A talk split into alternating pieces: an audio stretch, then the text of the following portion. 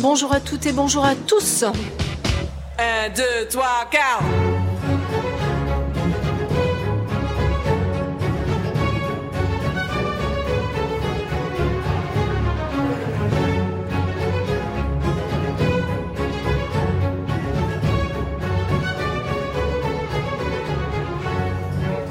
C'est en direct depuis le Salon du Livre à Paris que nous ouvrons notre émission en compagnie aujourd'hui de Daniel Mesguich.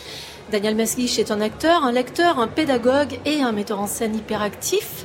Racine, Shakespeare, Molière, Marivaux, Victor Hugo, on ne fera pas ici le tour des auteurs qu'il a mis en scène, mais on va s'attarder sur celui qui occupe actuellement ses pensées. Je parle de Hercule Savinien de Cyrano-Bergerac, qu'Edmond Rostand a propulsé vers la postérité et qui, au XVIIe siècle, a écrit une tragédie et une seule, La mort d'Agrippine. Cette pièce, Daniel Mesguich la met en scène avec une fureur jubilatoire au théâtre de Jazé à Paris. Son spectacle est l'occasion de nous interroger sur une lettre fondamentale de l'alphabet théâtral, la lettre D. D comme descendance, défi, du prix ou peut-être distanciation. Nous ouvrons donc avec Daniel Mesguich et à sa lettre D, notre encyclopédie en mouvement du théâtre. Nous sommes ensemble jusqu'à 16h. Bienvenue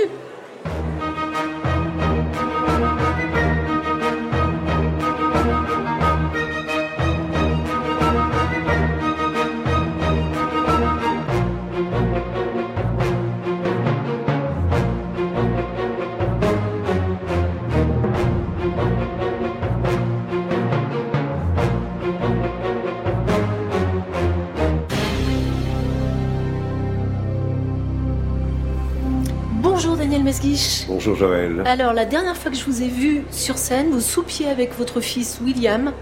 Vous vous étiez fouché, le, non, lui était fouché. Vous vous incarniez Talleyrand, c'était dans une pièce de Jean-Claude Briseville qui se jouait au petit euh, théâtre de Poche-Montparnasse. Et là, vous dirigez votre fille, Sarah, Sarah Mesguich, dans La mort d'Agrippine. Elle interprète le rôle d'Agrippine. Agrippine qui va échouer, malgré toute sa duplicité, à venger la mort de son époux Germanicus dont elle estime qu'il est responsable le grand ennemi Tibère. Alors on va démarrer cette émission par la lettre D, D comme descendance. Pourquoi et comment le théâtre est-il devenu pour vous une affaire de famille, Daniel Mesguich? Euh, la plupart des gens pensent qu'il y a du népotisme là-dedans, c'est-à-dire que je travaille avec mes enfants parce que je les aime et parce que je veux leur donner de grands rôles, de beaux rôles, etc. etc. Vous ne les aimez pas en fait En réalité, c'est plus simple que ça. Dans mon entourage, les meilleurs acteurs sont mes enfants. Alors j'engage les meilleurs acteurs et il se trouve que j'engage mes enfants. Mais est-ce qu'avoir euh, face à soi son fils ou sa fille, ça fait de vous un meilleur metteur en scène? Je veux dire par là, est-ce que, ça, est-ce que ça accroît chez vous l'exigence? Oui, sans doute, parce que parce qu'ils me connaissent bien. Je les connais bien, mais ils, me connaissent bien aussi. Et, sans doute, euh, euh, il faut les surprendre sans arrêt, sinon ils ont l'impression que c'est la routine. Ils savent très bien ce que je vais dire avant même que je le dise. Mais la pudeur du père par rapport à ses enfants ou des enfants par rapport au père, elle est évacuée de la scène du théâtre, Daniel Mesguich? Oui, réellement oui. De temps à autre, je m'en souviens. Je m'en souviens quand tout va bien, quand je suis calme, je suis en train de regarder le spectacle et je vois une salle pleine de gens comme ça qui vibrent euh, au spectacle et je me dis, c'est incroyable, c'est des petits que dont j'ai changé les couches, enfin, que les gens sont en train de regarder. Voilà. Alors effectivement, de temps à autre, j'y pense. Mais dans le travail, je crois que je n'y pense jamais. Jamais. Et il me semble que eux non plus. De temps à autre, contrairement aux autres acteurs de la distribution, au lieu de m'appeler Daniel, ils m'appellent papa.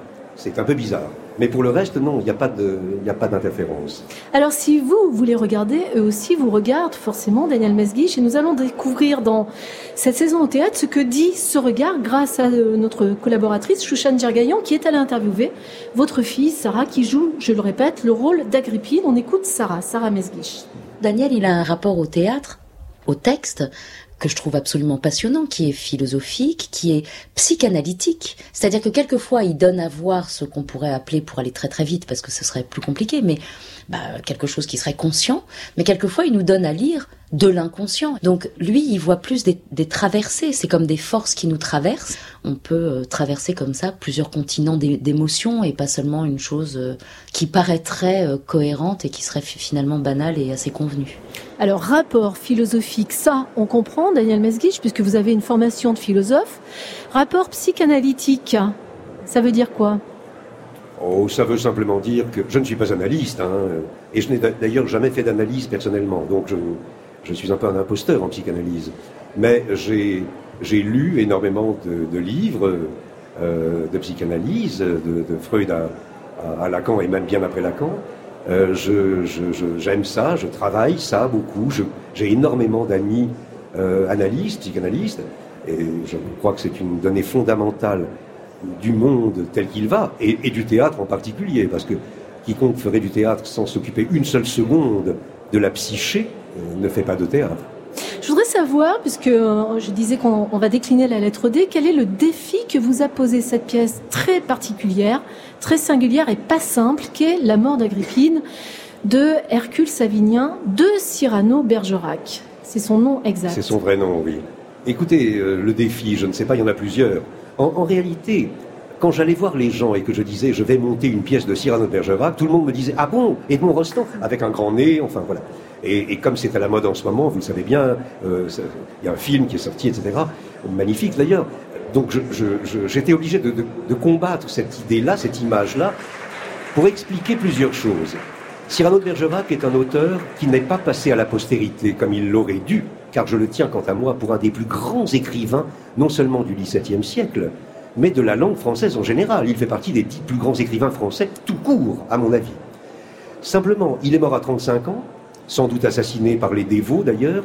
Il est mort à 35 ans, il n'a pas eu le temps de faire grand-chose. Il a fait un roman génial, Les États et empires de la Lune et du Soleil, une comédie géniale, Le pédant joué, que Molière a honteusement pillé, puisque la grande scène de Scapin, que diable allait-il faire dans cette galère, elle est intégralement dans Cyrano de Bergerac. Et puis, une seule tragédie géniale, la mort d'Agrippine. Et puis il est mort. Donc ça n'aide pas pour la postérité. Ça c'est une chose. La deuxième, c'est que l'enseignement était tenu par des religieux et que quand ils ont créé la pièce, les acteurs et lui, ils ont été obligés de fuir car les, gens les poursuivaient pour les, pour les, attraper et sans doute les brûler. Car c'est une pièce d'un athéisme hmm. radical. Et enfin, euh, euh, il, a, il a eu le malheur d'avoir un nom extrêmement connu, puisque au XIXe siècle, alors qu'on commençait à découvrir son génie, euh, c'est-à-dire euh, Naudier, euh, Gautier, commençaient à dire mais il y a un immense écrivain qui s'appelle Cyrano de Bergerac. Voilà que tout à coup Edmond Rostand écrit Cyrano de Bergerac et que le personnage truculent, haut en couleur, le bretteur, magnifique, etc., recouvre entièrement le véritable type qui s'appelait Cyrano de Bergerac et qui est un génie. Voilà. Donc le défi, c'était de dire attendez, malgré les forces les plus violentes euh, l'enseignement religieux, et, même quand il est laïque, il est très religieux, comme vous le savez très bien. Donc qui n'a pas voulu de lui, malgré sa jeunesse, malgré le peu d'œuvres qu'il a écrites, malgré, Edmond Rostand, il faut dire que Cyrano Bergerac est un génie. Ça, c'est un défi. Mais quelle place est-ce qu'il tenait, parce qu'il a finalement assez peu écrit, euh, tout génie soit-il, quelle place tenait-il, ou quelle place vous, vous lui donnez, lui donnez-vous entre Corneille et Racine? Puisqu'on parle là du XVIIe siècle, qui est le siècle fondateur pour la, le, théâtre français. Alors, c'est compliqué. Daniel Mesguich. Euh, l'héroïsme, la, la, force, la grandeur des personnages comme ça, ça c'est cornélien. Et d'ailleurs, il ne connaissait lui que Corneille. Il vient avant Racine, juste avant. Euh, mais il le pervertit sans arrêt. Vous savez, il y a trois exemples que je peux donner très vite. Le premier, c'est la scène d'exposition. Comme chacun sait, il y a toujours une scène d'exposition, et Corneille était le roi de la scène d'exposition. Et voilà que lui, dans sa scène d'exposition, il dit Je vais te raconter la mort de Germanicus, pour, bien expliquer tout ça aux gens. Euh, mais fais comme il dit ça, il fait dire ça à Agrippine, à sa suivante, mais fais comme si tu ne la connaissais pas, parce que je sais que je t'ai déjà rabâché ça plusieurs fois. Et l'autre répond euh, Non, non, d'ailleurs, je m'en souviens plus, effectivement. Donc ça commence comme ça. Donc la scène d'exposition elle-même est pervertie pour des raisons plus profondes que simplement un gag. Mais déjà, commençons par le gag. Ça s'appelle La mort d'Agrippine. Agrippine est le seul personnage qui ne meurt pas. A priori, parce qu'en réalité, vous allez voir que c'est la seule qui meurt vraiment, de ce qu'on appelle mourir et non pas simplement décéder. Et puis enfin, à la fin, la scène où, en général, dans les tragédies de Corneille, on vient raconter la mort des héros, voilà que lui, il, dit, il fait dire à, Tibère, l'empereur, est-ce qu'ils sont morts? Euh, Oui, répond la personne qui avait commencé un, magnifique monologue. Alors ça suffit, et c'est la fin de la pièce. Donc il y a, une, insolence comme ça par rapport à Corneille. Mais il est plus proche de Racine, ou plutôt Racine est plus proche de lui, puisqu'il vient avant. Pourquoi? Parce que la différence entre Corneille et Racine, pour aller très très vite, hein, il faudrait une vraie étude et pas Il faudrait plus qu'une demi-heure d'émission, on est d'accord. échangés. Mais la différence, pour moi en tout cas, la première différence, c'est que Corneille est un rhéteur. Il, c'est un avocat et il bâtit la phrase numéro 2 sur la phrase numéro 1. Il bâtit la phrase numéro 3 sur la phrase numéro 2. Et donc il construit des citadelles de, de rhétorique. Racine, au contraire, chaque vers est seul au monde, comme une île perdue dans l'océan, et, à la fin, à la rime, ça tombe en poussière ou en poudre, c'est plus rien. Et de nouveau, il faut inventer un autre vers, et de nouveau un autre vers, etc. Il n'y a aucune sûreté du langage chez Racine, alors qu'il y a une, solidité, une foi dans le langage chez Corneille. De ce point de vue-là, Cyrano Bergerac est très racinien. Chacun des vers se lance et, fond comme, comme neige au soleil. Quoi.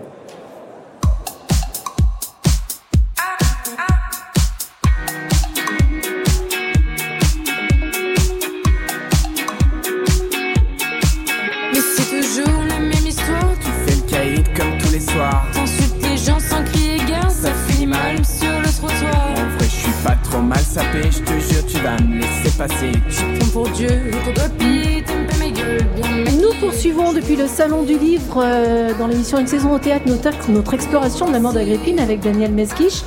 Une pièce complexe, je le disais, on vient de le comprendre avec vous, euh, Daniel Mesguich, et on va aussi euh, le comprendre en écoutant de nouveau votre fille Sarah, Sarah Mesguich. En fait, il y a une première scène qui serait une scène d'exposition où on commence à hum, plus ou moins comprendre quels sont les enjeux, qui est qui, qui veut quoi. Donc on prend comme vérité cette première scène. Et dès la deuxième scène, on se rend compte que non, en fait, dans la première scène, on mentait. Ah bon, d'accord. Alors donc la deuxième scène, c'est la vraie. Et non, on se rend compte dans la troisième scène que dans la deuxième scène aussi on mentait. Et donc c'est une métaphore du théâtre. C'est-à-dire que tout est mensonge. Ça ne veut pas dire qu'il n'y a pas de la vérité, c'est même, je crois, ça qu'on va voir euh, au théâtre, enfin, il me semble, mais ça ne tient pas, on ne sait pas sur quoi s'appuyer. Tout est fiction. Là où on croyait que c'était ah bah donc c'est ça l'histoire qu'on va nous raconter, c'est celle-ci. Et hop, on se rend compte ah bah non, c'était pas ça. Et de glissement en glissement, on se rend compte que on ment, c'est pour de faux. Et euh, qu'est-ce qui est pour de faux? Ben au théâtre, c'est aussi pour de faux. Donc c'est ce pli là qui, je crois, a beaucoup passionné Daniel. Et qui nous passionne nous aussi quand on va voir le spectacle, bien évidemment, au théâtre de Jazé euh, Daniel Mesquich, ce qui nous amène aussi à la lettre D comme du prix, ce que vient de dire Sarah, au fond, n'est que l'envers de la croyance qui est au centre même de la représentation. Euh, est-ce que cette pièce de Cyrano de Bergerac, on pense, passe son temps à annoncer des choses que la scène d'après va démontrer comme étant fausses, est emblématique de la vocation même du théâtre, faire passer pour vrai ce qui n'est pas vrai, Daniel Mesguich euh, je ne dirais pas que, la vocation du théâtre, c'est faire passer pour vrai ce qui n'est pas vrai. Ah, c'est bien un peu de manipulation quand même, euh, qui est qui est que la fiction est plus importante que le réel. Euh, là, là, ce serait un théâtre aristotélicien que Brecht mm. pourfendait et, essayait de combattre. Mais, mais je crois qu'il pourfendait, Brecht, pour qui j'ai énormément de respect, il pourfendait et il essayait de combattre un leurre. Parce que ce théâtre de la croyance absolue n'a jamais existé. Personne au monde ne croit que le gars qui vient d'entrer, c'est vraiment le prince du Danemark quand on joue Hamlet. Enfin, personne au monde. On sait bien que c'est un acteur qui le fait. Simplement, le problème, c'est que Cyrano de Bergerac, je l'ai dit tout à l'heure, est athée. Mais il n'est pas athée simplement parce qu'il ne croirait pas en les dieux. Il est athée parce qu'il ne croirait pas en quoi que ce soit. Là, en ce moment, par exemple, nous, faisons une émission ensemble au Salon du Livre. nous sommes à peu près sûrs et certains qu'un rhinocéros ne va pas entrer, là maintenant. Euh, voilà, je le crois. Je le crois fortement. Je n'en sais rien. Vous voyez, la croyance, elle est partout je crois que je, que je ne peux pas acheter un beefsteak dans un bureau de tabac. Mais on ne sait pas. Peut-être qu'un jour, je verrai la buraliste et je lui dirai un beefsteak, s'il vous plaît, elle m'en donnera un. Mais a priori, je crois que non. Je crois fort que non. Vous voyez, nous sommes pétris de croyances. Le, théâtre en général, et alors cette pièce magnifique de, de Cyrano Bergerac en particulier, dit remettons sur la, la question croyance. Remettons-la sur le tapis. Qu'est-ce que c'est que cette, chose-là? Nous sommes incapables de ne pas croire. Même le plus athée, le plus cynique d'entre nous croit quand même plein de choses. Comment faire pour ne pas croire? Comment défaire cette chose-là? Ça ne veut pas dire d'ailleurs ne pas croire et c'est tout. On serait perdu dans le monde en, ne croyant rien. Non, ça veut dire réfléchissons sans arrêt, remettons ça sur le tapis, essayons d'ouvrir cette chose-là, de l'entendre, de l'analyser, de la mettre en rapport et en regard avec d'autres choses. Et cette croyance-là, si on la défait bien, si on, sait la déconstruire, pour employer un, gros mot philosophique de, de Jacques Derrida, si on arrive à la déconstruire, alors je pense qu'on vit mieux, qu'on vit au-dessus de notre propre condition, qu'on est plus civilisé, si j'ose dire. Je crois que c'est ça que fait Cyrano de Bergerac. Et alors il nous le montre. Il nous dit voilà, cette scène-là, vous y croyez un peu, parce que quand on est au théâtre, on croit un peu quand même, même si on sait que c'est pas Hamlet qui vient d'entrer, le vrai ou la vraie Andromaque. Malgré tout, on, s'efforce d'oublier qu'on sait cela. On a envie de croire. Voilà, pour Daniel on est là pour ça. Bien sûr. Eh bien, eh bien, qu'est-ce qui se passe si, à la scène 2, on vous dit, vous avez cru, mais c'est faux Et si à la scène 3, on vous, on vous dit, non seulement la scène 1, mais la scène 2 aussi était fausse. Et donc, il ne reste rien. Et au bout d'un moment, on s'est dit, mais qu'est-ce que je regarde? Sur quoi ça se pose, cette chose-là? Et précisément, ça se pose sur rien. Ce serait ça l'athéisme radical de Cyrano de Bergerac. Mais son athéisme va très loin, parce que il s'agit de la mort. À la fin de la pièce, l'un des personnages, c'est Janus, reprenant Épicure et Lucrèce à son compte, dit Qu'est-ce que c'est que mourir euh, Quand je serai une heure après la mort, je serai exactement comme j'étais une heure avant la vie.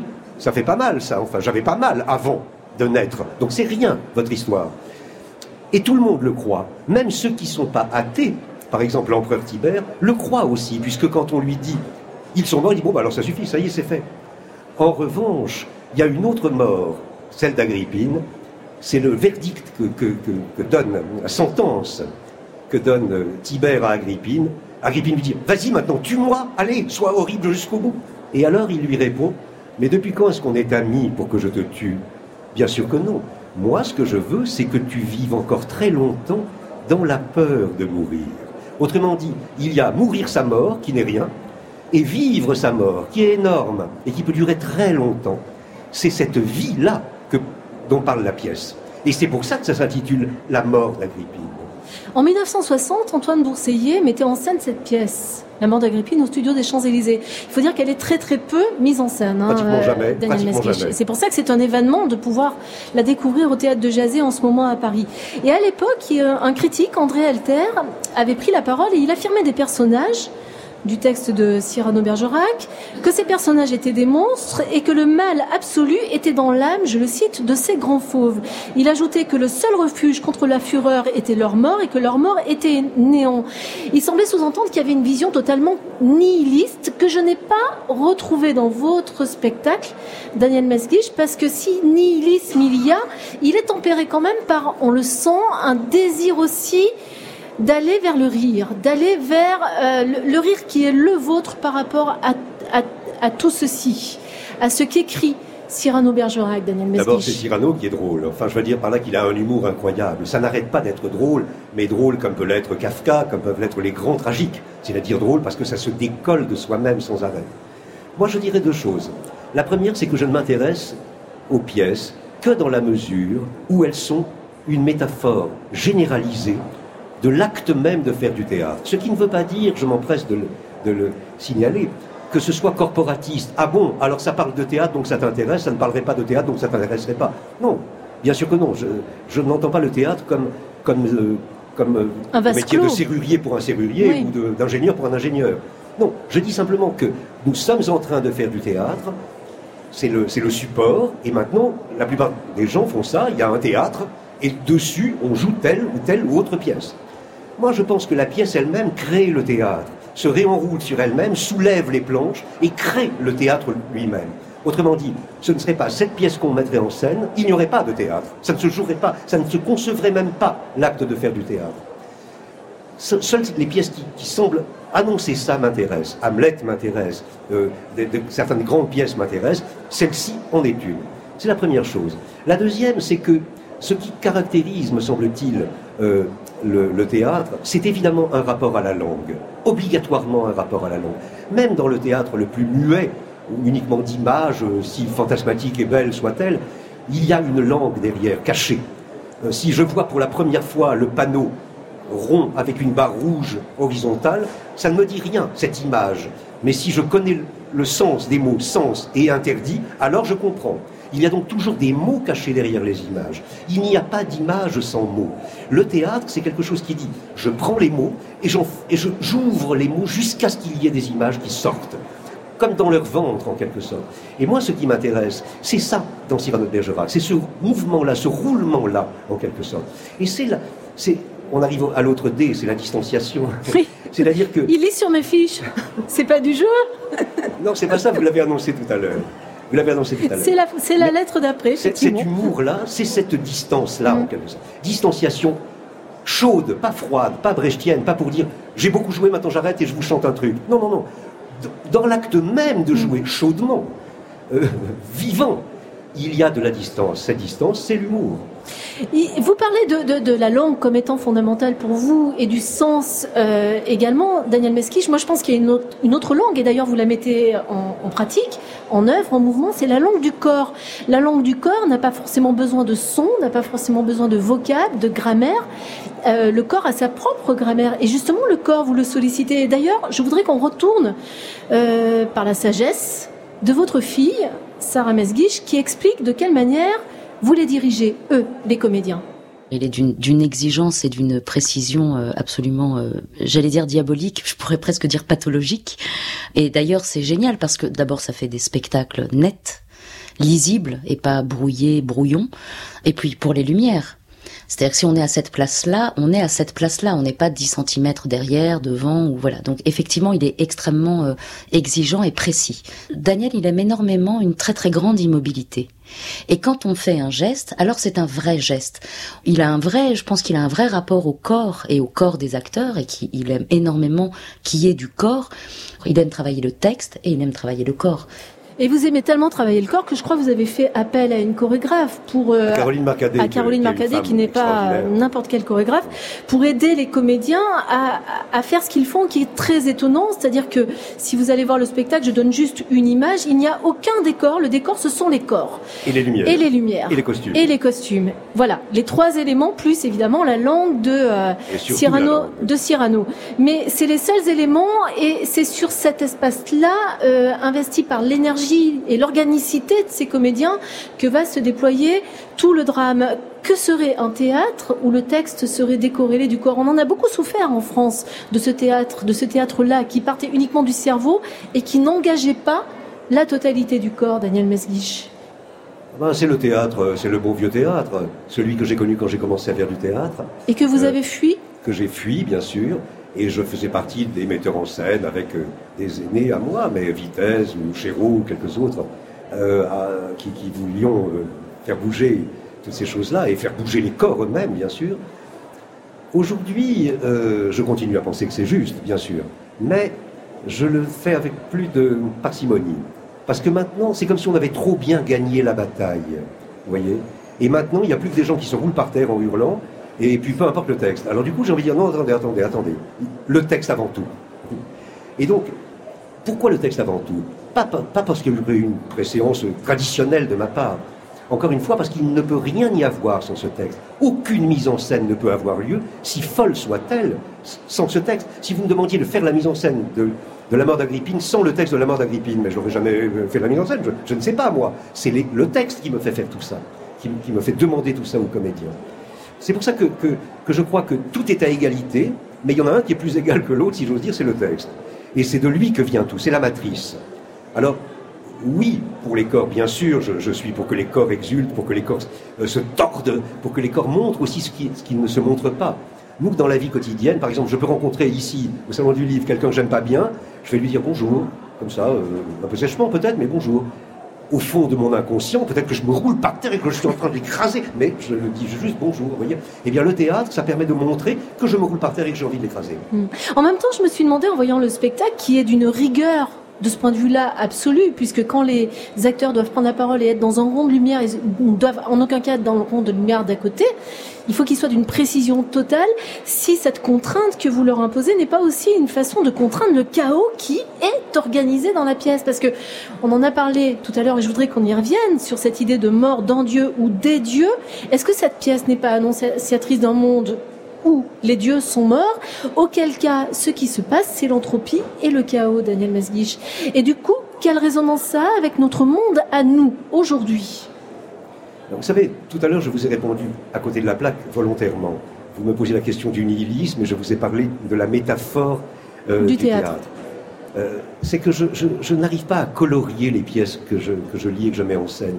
Je n'aime pas dire, alors c'est une pièce nihiliste, ou bien ce personnage est jaloux, ce personnage est comme ci, comme ça, ou cette histoire raconte ça. J'en sais rien, moi. Elle raconte rien, elle raconte toutes les possibilités, l'histoire. Le personnage, il est comme on veut qu'il soit. Si on a envie qu'il soit nihiliste, il sera nihiliste, mais si on a envie qu'il soit gentil, il sera gentil, etc. C'est pas, pour moi, c'est pas ça le problème. Le problème, c'est travaillons les mots le plus loin possible pour qu'ils débordent jusqu'à presque leur définition. Définition, comme vous le savez, ça vient de finis, en latin, qui veut dire la frontière, c'est la fin. Définition, ça veut dire que ça s'arrête là. Le mot gobelet s'arrête à, un certain endroit et après il y a micro. Mais gobelet ne veut pas dire micro.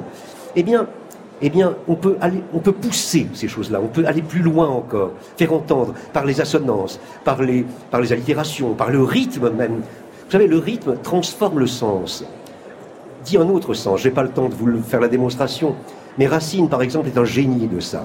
Il écrit des mots qui ont un certain sens et il les écrit dans un rythme qui, qui disent le contraire. Et au bout d'un moment, on comprend. Par exemple, à un moment, je ne sais pas, moi, Antiochus dira à Bérénice, euh, dans le riant désert qu'elle devint mon ennui, euh, je vous cherchais longtemps errant dans ces arrêts. Je vous cherchais longtemps errant dans ces arrêts, alors on imagine l'Orient désert, le, désert infini, loin comme ça, et le pauvre type qui marche tout seul en souffrant.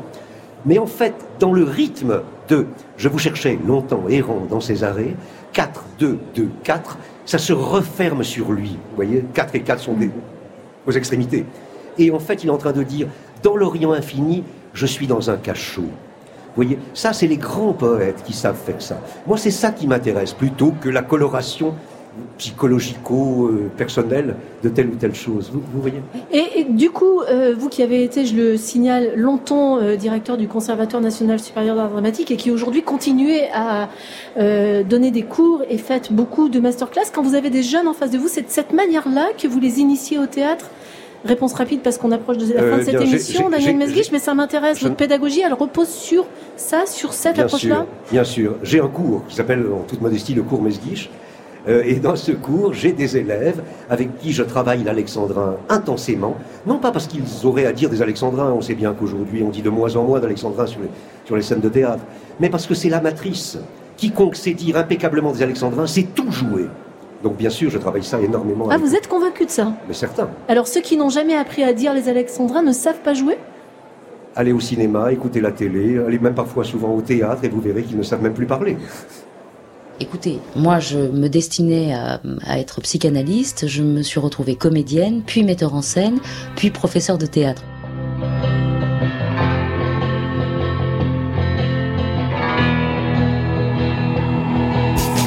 où va le monde? Pourquoi des fois je me demande si les filles et les garçons si cruels Où sont mes vrais amis? Pourquoi je me méfie? Qu'a-t-on pu bien faire? Tous ces sacrifices.